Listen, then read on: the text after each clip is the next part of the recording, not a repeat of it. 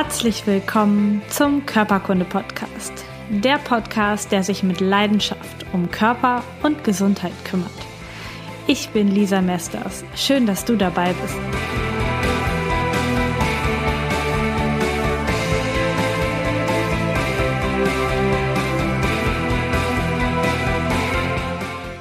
Herzlich willkommen zu diesem neuen Video von Körperkunde. Heute geht es um das Thema Blähbauch. Ich denke, du kennst das, jeder kennt es, man hatte das schon mal ab und zu. Das Problem ist es dann, wenn es andauernd kommt, jede Woche mehrmals, vielleicht sogar jeden Tag. So ein geblähter Bauch macht halt unheimlich viel Spannung.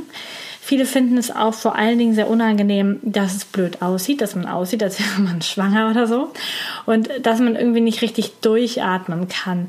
Manche Menschen haben sogar ein richtiges enge Gefühl in der Brust, weil der geblähte Dickdarm das Zwerchfell so nach oben schiebt, dass man gar nicht so richtig atmen kann. Also ein echt unangenehmes Symptom, so ein geblähter Bauch. Und ich möchte heute mit dir natürlich besprechen, was können erstens die Ursachen sein und natürlich auch, was kannst du tun. Da wird es um Ernährung gehen, aber auch um verschiedene Tests, die du machen kannst, um sicher zu gehen, welche Ursache auf dich zutrifft.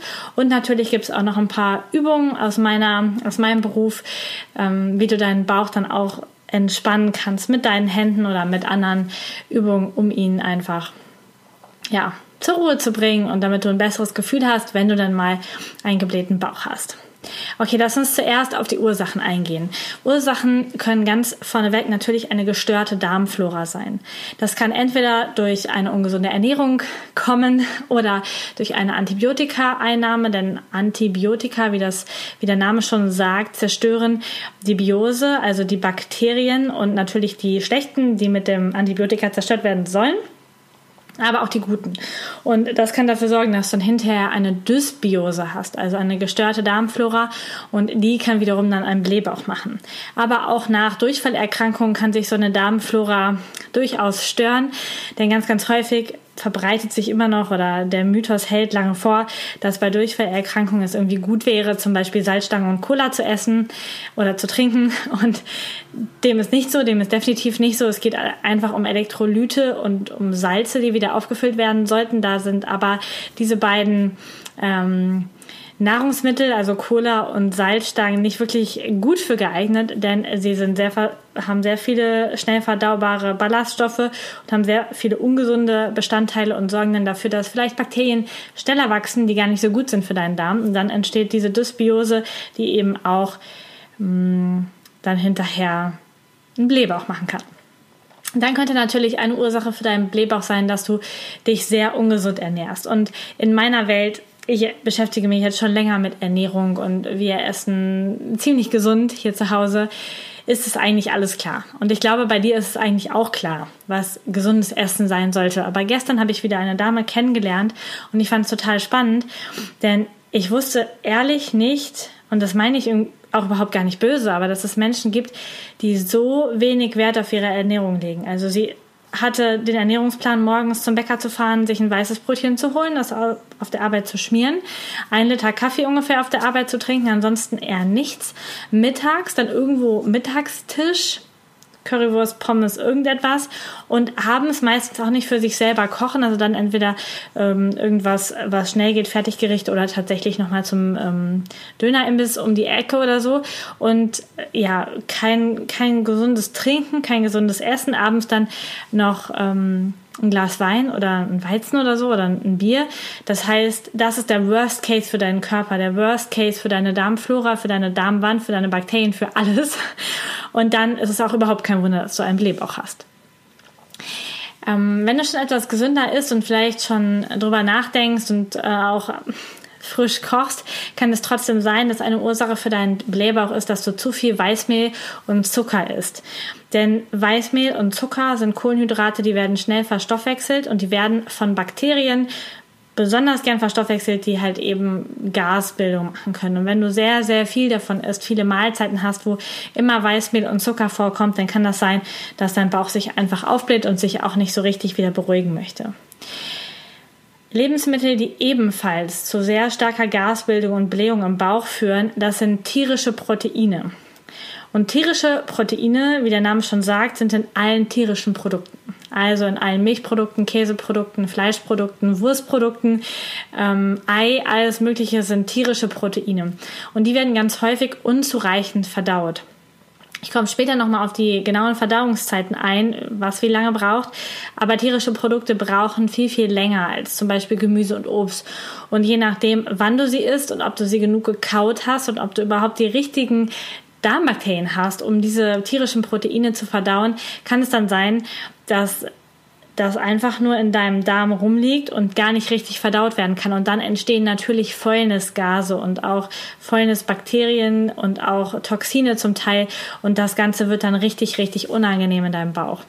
Und wir, ich hatte mal eine Darmfortbildung von einem Arzt aus dem Ruhrgebiet, der sehr, sehr viele Darmpatienten behandelt.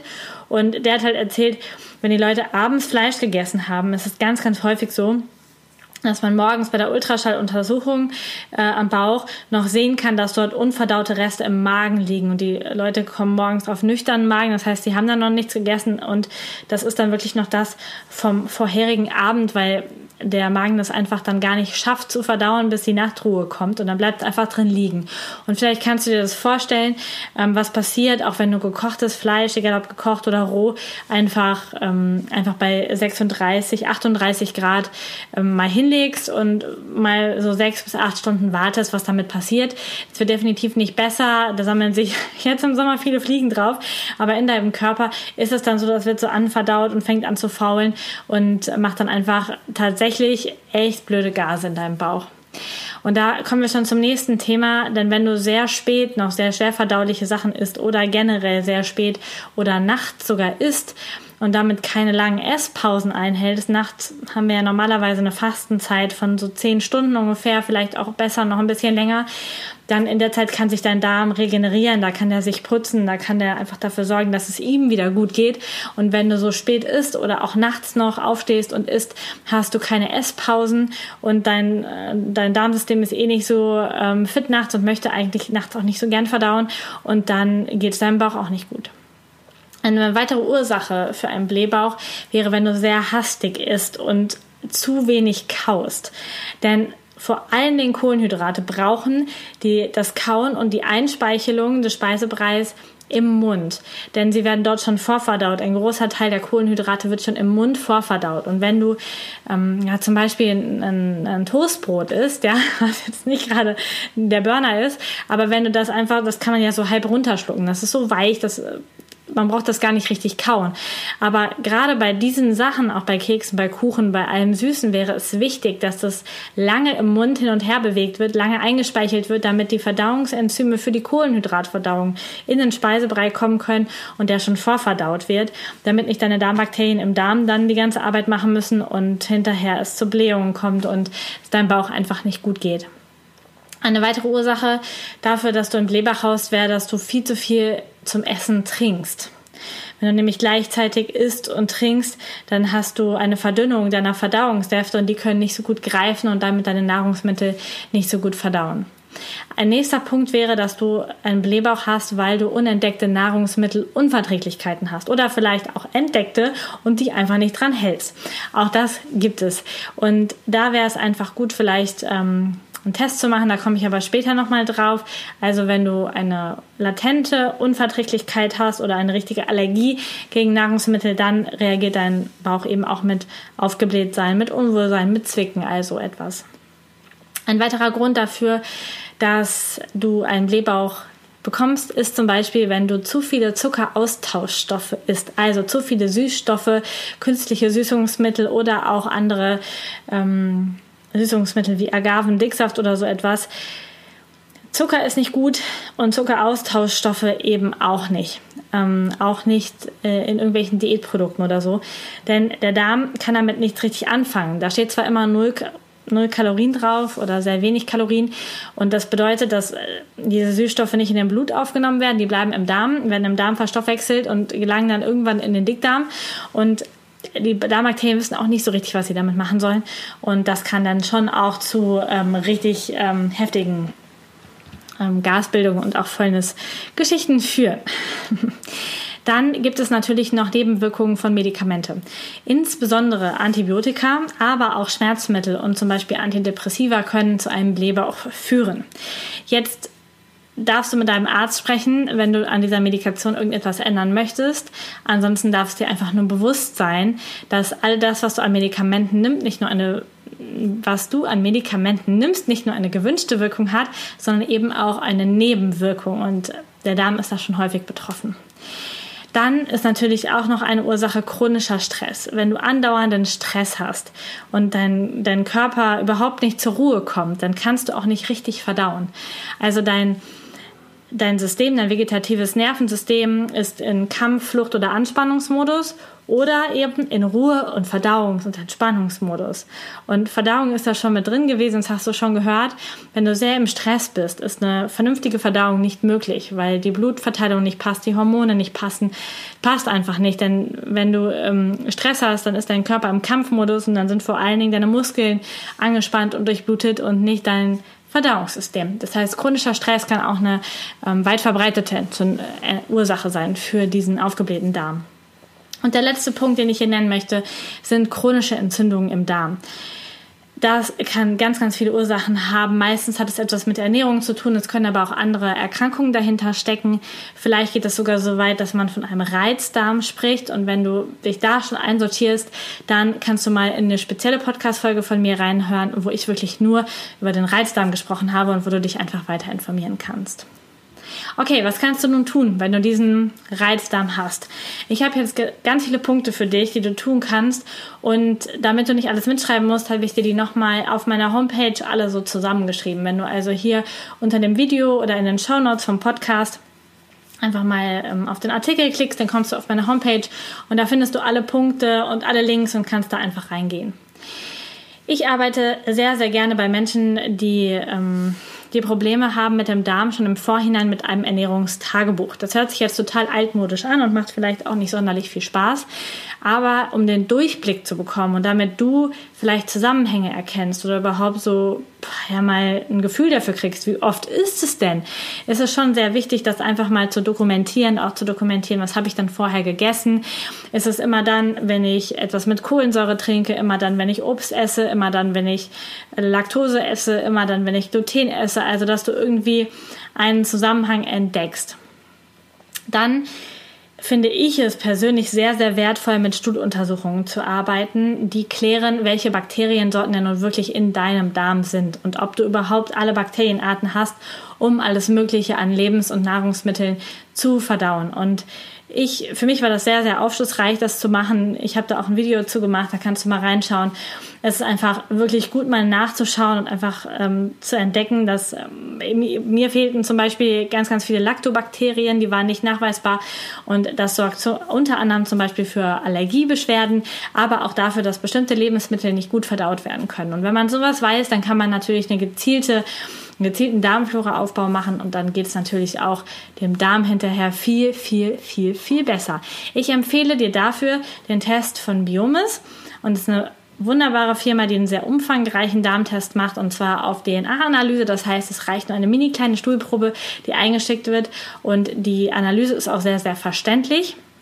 Und mit dem äh, Rabattcode Körperkunde bekommst du bei deinem Einkauf bei Biomis 15% Rabatt auf deinen Darmtest und auch auf alle weiteren Produkte im Shop, wenn du zum Beispiel hinterher auch die Bakterienprodukte von denen verwenden möchtest. Dann kann es sein, dass du eine, einen Verdacht hast aufgrund deines Ernährungstagebuches oder auch so schon, dass du eine Unverträglichkeit hast. Du hast es noch nie testen lassen und würdest es eigentlich gerne wissen. Dann gibt es verschiedene Unverträglichkeitstests und das meiste, was, was die Menschen kennen, sind diese Einritztests am Arm zum Beispiel oder am Rücken. Und diese Tests eignen sich wirklich nicht, um eine Nahrungsmittelunverträglichkeit im Darm festzustellen. Denn ähm, wenn die Haut auf einen auf einen Stoff reagiert, dann heißt das noch lange nicht, dass der Darm auch darauf reagiert und oder dass zum Beispiel das Immunsystem im Blut darauf reagiert. Deshalb würde ich dir immer, um Unverträglichkeiten für den Darm festzustellen, tatsächlich einen Bluttest empfehlen.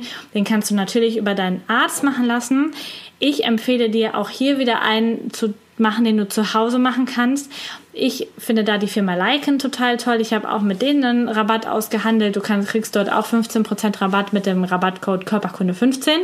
Und da gibt es zum Beispiel den Test My Nutrition 100. Und dort bekommst du für nur 99 Euro 100 Lebensmittel abgetestet. Und weißt hinterher, ob du darauf reagierst oder ob du nicht darauf reagierst. Das machst du mit einem ganz einfachen Bluttest über Kapillarblut zu Hause und kriegst dann innerhalb von ein paar Tagen das Ergebnis. Und das Spannende ist, dass du bei diesen 100 Lebensmitteln natürlich auch einen Rückschluss ziehen kannst hinterher auf noch viele weitere Lebensmittel. Denn viele Lebensmittel sind ja vom Aufbau her relativ gleich und dann kannst du ähm, von dem einen aufs andere auch schließen. Ich finde das mega schön.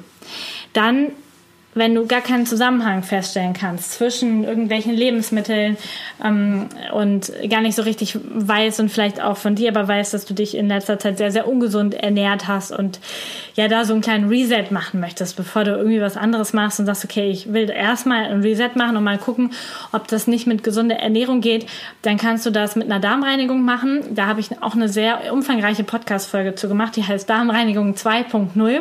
Ich habe das nämlich schon einmal wieder verbessert und dort findest du auch in der Podcast-Folge ein PDF, wo du genau gesagt bekommst, was du essen kannst, welche Produkte du zur Darmreinigung benutzen solltest, wie lange das Ganze geht und so weiter. Da kannst du auf jeden Fall mal reinschauen, wenn dich das interessiert und du über diesen Reinigungsweg deinem Darm etwas Gutes tun willst. Der nächste Punkt, was du machen kannst, wenn du einen Blähbauch hast, ist, dass du mehr Lebensmittel und weniger Nahrungsmittel essen solltest. Letztes Mal habe ich, als ich mich getroffen habe mit einer Gruppe von Menschen, da hat jeder ein bisschen was zu essen mitgebracht. Und ich habe hinterher gesagt, wie schade das ist, dass die Nahrungsmittel auf diesem gemeinsamen Picknickbuffet schneller weg waren als die Lebensmittel. Und mit Lebensmittel meine ich alles Unverarbeitete. Frisches Obst, frisches Gemüse, alles das, was deinem Leben dient, was auch noch Leben in sich trägt und was dir Gesundheit mitbringt. Nahrungsmittel ist alles Verarbeitete. In diesem Fall waren es dann Kekse und Kuchen und irgendwelche Knabbereien, die die Menschen mitgebracht hatten. Also was über die Industrie verarbeitet ist, was nicht einfach so ähm, existiert, das sind Nahrungsmittel. Und das ist ein ähm, ganz, ganz einfacher Grundsatz für Gesundheit. Wenn du gesund sein willst, ist einfach viel mehr Lebensmittel und viel weniger Nahrungsmittel. Dann bist du gut dabei. Der nächste Tipp für ähm, oder gegen einen Blähbauch wäre, dass du gut kaust.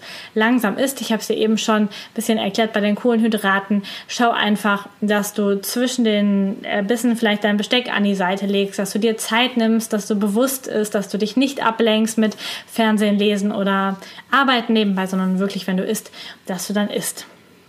Und dann solltest du regelmäßige Pausen zwischen deinen Mahlzeiten machen. Also wirklich regelmäßig essen, zwei Mahlzeiten, drei Mahlzeiten, je nachdem. Und du solltest nicht zu viel essen. Das ist auch ganz wichtig. Also diese riesigen Portionen, wenn du dir mal vorstellst, wie groß dein Darm ist, der ist, äh, dein Magen ist, der ist ungefähr so groß, wenn du beide Fäuste einfach so mal aneinander legst, dann ist das die Größe deines Magens und je nachdem, wenn du dir eine riesen Pizza reinhaust oder irgendetwas, dann wird er natürlich gedehnt und kann damit auch gar nicht so gut arbeiten. Also du brauchst gar nicht so viel essen. Also ist nicht so viel, mach dazwischen ausreichend Pausen, das wäre sehr wichtig. Ich zum Beispiel mache auch ähm, die Form des intermittierenden Fastens, das heißt, ich esse abends gegen 18, 19 Uhr das letzte Mal und esse dann erst wieder zu Mittag. Heute war es erst um 13.20 Uhr ungefähr. Dazwischen habe ich nichts gegessen, einfach nur etwas getrunken und das tut meinem Verdauungsapparat total gut und wie du siehst, ich bin äh, immer noch nicht Spindeldür und äh, auch noch am Leben. Das heißt, man muss gar nicht so viel essen. Dann solltest du während der Mahlzeiten 20 Minuten davor und 30 Minuten danach nichts trinken. Das hat einfach den Hintergrund, dass deine Verdauungshefte ansonsten verdünnt werden und die Verdauung nicht so gut greifen kann, nicht so gut stattfinden kann und dann viel mehr unverdaute Nahrungsmittel in die späteren Abschnitte des Darms gelangen und dadurch dann mit den Bakterien Fäulnis auslösen können dann solltest du ungünstige Lebensmittelkombinationen meiden. Ich weiß nicht, ob du schon mal getestet hast, wenn du Mehl und Milch zusammenrührst, dann kriegst du sowas wie Tapetenkleister dabei raus. Das ist so ein richtig klebriges Zeug. Das sind einfach die Bestandteile von, von dem Weizenmehl und der Milch, die da zusammenarbeiten. Und wenn du das auch gleichzeitig isst, vielleicht in Form von einer Scheibe Brot mit Käse oder so etwas, dann passieren diese Prozesse im, in deinem Verdauungsprozess auch und das Ganze verklebt und macht Arbeit und sorgt dafür, dass der Speisebrei nicht so gut weiterrutschen kann. Genau das gleiche ist in der Kombination Getreide und Fleisch und Getreide und Obst. Das macht einfach wahnsinnige Gärprozesse in deinem Körper. Das heißt, das solltest du unbedingt vermeiden, wenn du Probleme mit einem Blähbauch hast. Und dann gibt es noch ein bisschen die Reihenfolge. Leicht verdauliches wie Obst oder ähm, Rohkost sollte vor allen anderen Mahlzeiten gegessen werden. Also zum Beispiel nicht zum Nachtisch. Denn das kannst du dir vielleicht vorstellen, wenn du eine Mahlzeit gegessen hast mit weiß nicht, so ganz typisch vielleicht Kartoffeln, Fleisch, Gemüse und du isst danach dann noch Obst, dann liegt das, was am schnellsten verdaut werden würde, hinten an. Und dann arbeitet der Magen ja erst rum und bei Fleisch dauert das sehr, sehr lange zum Beispiel. Und dann liegt einfach dieses Obst unverdaut bei 38 Grad in deinem Körper herum und das macht natürlich Gärung. Und bei, ähm, bei Obst entstehen dann nicht nur Gärgase, sondern eben auch Alkohol, das ähm, macht ein ganz, ganz blödes Gefühl, das macht auch äh, so eine Art Sodbrennen und tut einfach überhaupt nicht gut. Das heißt, du solltest Obst und Salat und so etwas, rohe Lebensmittel immer vor den Mahlzeiten essen, damit die schon durchrutschen können. Ein ganz typisches Beispiel wäre auch, wenn du zum Beispiel bei einem Frühstücksbuffet isst, bist und dann dort äh, Brötchen, Ei, weiß was ich, alles Mögliche isst und dann dir meinst du, so gegen Ende des Frühstücks noch einen schönen, frisch gepressten Orangensaft zu gönnen. Dann hast du auch genau das Gleiche. Du hast einfach den Orangensaft als letztes liegen und das ist ähm, total ungünstig, weil das einfach anfängt zu gären und dir ein ganz blödes Gefühl macht. Man kann jetzt so sagen, Früchte brauchen ungefähr 20 bis 30 Minuten im Magen, Getreide schon 90 Minuten, Käse schon zwei Stunden und Fleisch über zwei Stunden, sogar bis fünf Stunden hoch. Wenn das über Nacht ist, wo unser Verdauungsapparat längst nicht so aktiv ist wie morgens und mittags, dann kann das sogar noch länger dauern und bis zum nächsten Tag drin liegen. Und da kannst du dir vorstellen, dass das alles andere als gesund und gut für deinen Körper ist. Ähm, genau, abends solltest du eh nicht so spät essen, das hatte ich eben auch schon gesagt. Und wenn du noch spät isst, dann eine leichte Gemüsesuppe oder irgendetwas, was wirklich schnell verdaulich ist. Dann hilft dir auf jeden Fall bei ähm, einem Blähbauch die basenüberschüssige Ernährung. Das hilft für die Gesundheit deiner Organe, das ist leicht verdaulich, das ist mega gesund. Dazu habe ich erst vor zwei Wochen eine Podcast-Folge aufgenommen. Ich verlinke dir die auch. Da ist auch ein PDF dabei, wo du dir nochmal durchlesen kannst, welche Lebensmittel denn jetzt dazugehören und ähm, basenbildend im Körper sind dann solltest du auf jeden Fall auf dein Stressmanagement achten, genug Freizeit haben, Ausgleich haben, Meditationen machen, vielleicht entspannten Sport machen. Auch da ist es wieder wichtig, wenn Sport ähm, für dich eine sehr große Belastung ist, wenn das anstrengend ist, wenn du dich durchkämpfen musst, ist es kein gesunde, keine gesunde Art von Sport. Du darfst entspannt Sport machen, das wäre sehr wichtig. Dann solltest du dich ausreichend, aber trotzdem bewegen. Es muss jetzt nicht sportlich sein, kann auch spazieren gehen sein, mal in die Hocke gehen, mal richtig strecken. Denn Bewegung bringt auch Schwung in deinem Darm und hilft einfach der Verdauung, dass sie gut vonstatten gehen kann. Du kannst natürlich zusätzlich auch noch mit beruhigenden Tees wie Fencheltee arbeiten oder mit Kräutern und Gewürzen, die deinem Darm unterstützen. Zum Beispiel frischen Ingwer im Essen oder als Tee ist beruhigend, genauso wie Kümmel oder Kreuzkümmel. Und es ist auch wahnsinnig beruhigend und gut für deinen Darm, wenn du morgens mit einem großen Glas, so 0,5 Liter ungefähr warmes Wasser startest also nicht heiß, sondern wirklich so trinkwarm, entweder pur oder mit einer halben ausgepressten Zitrone. Das machen wir morgens immer. Das bringt deine Verdauung gut in Schwung.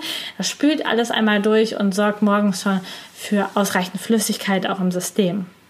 Ja, und dann kannst du natürlich auch noch Übungen für einen entspannten Bauch machen. Und da möchte ich dir jetzt so vier Übungen mit an die Hand geben. Und die erste und sehr wichtige Übung, die du immer und überall zwischendurch machen kannst, ist eine tiefe Atmung. Die meisten von uns atmen wahnsinnig flach und haben eine ganz große Spannung im Oberbauchbereich, im Zwerchfellbereich, weil sie versuchen, den Bauch einzuziehen, weil sie viel Stress haben, weil sie viel Spannung im Leben haben. Und durch tiefe, gleichmäßige Atmung, wirklich durch die Nase ein und durch den Mund wieder aus, sorgst du für Entspannung. Dein System kann einfach, ähm, wenn du flach und schnell atmest, dann denkt dein System schon, es wäre alles angespannt. Und wenn du tief und gleichmäßig arbeitest, dann entspannt, atmest, dann entspannt sich automatisch dein ganzer, ganzer Körper. Als nächstes kannst du dich ähm, auf den Rücken legen und ein richtig dickes Buch nehmen, irgendwie ein Weltatlas oder irgendetwas, was richtig ähm, Gewicht hat. Und das legst du dir auf den Bauch und dann atmest du tief durch die Nase ein, durch den Mund aus. Und zwar so, dass das Buch beim Einatmen nach oben hochwandert und beim Ausatmen wieder nach unten runter wandert. Und dabei ist es wichtig, dass du das nicht mit Druck über die Bauchmuskeln machst, sondern dass das wirklich durch die Atmung geschieht. Also einatmen, Bauch wandert langsam hoch, ausatmen, Bauch, äh, Buch und Bauch wandern langsam wieder runter. Eine weitere Übung, die mir sehr, sehr stark hilft, ist zum Beispiel die Schräglage. Du legst dich auch wieder auf den Rücken und du packst dir unter dein Becken ein richtig dickes Kissen, eine zusammengerollte Bettdecke, ähm, Yogakissen oder Meditationskissen oder so etwas und lagerst damit dein Becken höher als den Schulterbereich. Und dadurch hast du diese schiefe Ebene und deine Bauchorgane rutschen jetzt nicht wie beim Sitzen und Stehen immer nach unten ins Becken, sondern die rutschen mal nach oben Richtung Zwerchfell. Und das kann das ganze System perfekt entspannen. Wenn du jetzt das noch mit einer tiefen Atmung zusammen kombinierst, ist das richtig gut. Und dann kannst du auch noch mit Drehdehnlagen arbeiten. Das heißt, dass du dich auch auf den Rücken legst und stellst die Beine auf, lässt die zu einer Seite rüber kippen, nimmst den Arm und den Kopf zu, genau zur anderen Seite, dass du dich so im Rumpf verdrehst und atmest dort auch wieder mit tiefer Atmung. Das sind ähm, zum Beispiel im Yoga macht man diese Übungen viel, um die Verdauung zu beruhigen und gleichzeitig aber auch anzuregen und den Darm zu entspannen. Und dann kannst du natürlich auch noch mit Bauchmassagen arbeiten und da entlastet bei einem Blähbauch ganz besonders die Massage des Dickdarms. Und der verläuft von rechts unten am Becken hoch rechts oben unter das ähm, Zwerchfell und den Rippenbogen, dann links oben unter den Rippenbogen, dann geht es nach links unten ans Becken und dann geht er zur Mitte und nach hinten raus zum Anus. Und in diesem Verlauf kannst du einfach den Bauch massieren, mit den so schaufelige Bewegungen mit den Händen machen, streichende Bewegungen im Gewebe machen. Du kannst einfach mal schauen, was dir gut tut und fängst halt immer rechts unten an und gehst dann so über den Oberbauch nach links unten wieder runter, um den Darm in seiner Bewegung anzuregen und einfach ihm zu helfen, gut zu arbeiten.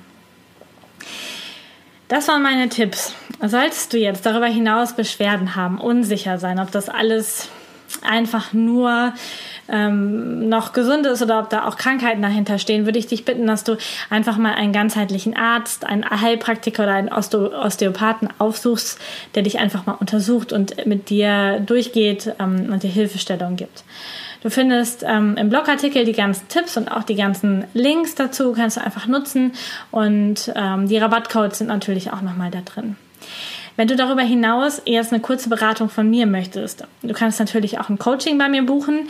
Ich biete aber auch an, dass du 15 Minuten ein Gratis-Coaching, also ein ganz kurzes Telefonier Telefonat mit mir buchen kannst, wo wir einfach einmal kurz ein kleines Problem von dir anschauen und ich dir ein paar Tipps noch extra für dich mit an die Hand gebe. Den Link dazu findest du auch unter dem Video oder eben in den Show Notes beim Podcast.